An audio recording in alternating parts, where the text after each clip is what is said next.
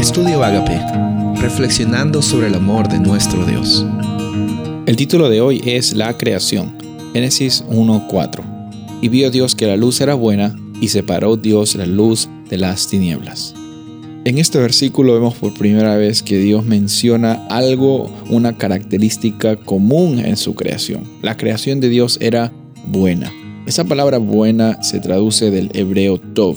Este adjetivo muestra que la obra de la creación de Dios fue un éxito y que, esa observación de Dios, esa observación que viene por parte de nuestro Creador, significa que tenía una función específica, de que eh, estaba funcionando como había sido diseñado.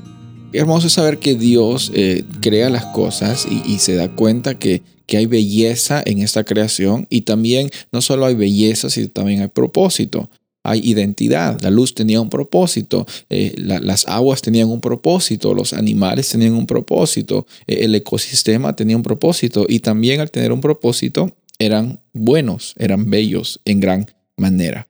Por esto es que no podemos eh, cansarnos de repetir, Dios siempre crea cosas bellas, buenas y con propósito.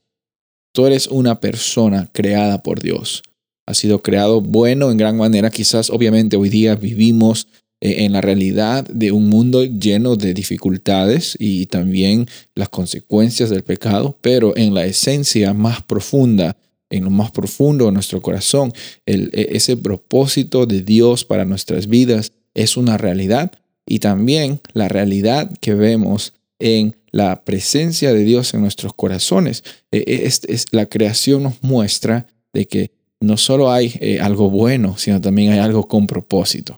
Entonces hoy día tú puedes tener la certeza y la seguridad que cada vez que Dios crea algo, lo crea con, con la realidad de que es bueno en gran manera porque es especialmente bueno en gran manera cuando se refiere a, nuestra, a nuestra realidad y también cuando Dios crea algo, le da propósito. Tú tienes ese propósito que Dios está brindando y hoy día ese propósito se va a cumplir. Que el amor de Dios sea compartido en cualquier actividad o, experiencia que tengas hoy. Que Dios siempre sea conocido y que tú siempre vivas con abundancia. Soy el pastor Rubén Casabona y deseo que tengas un día bendecido.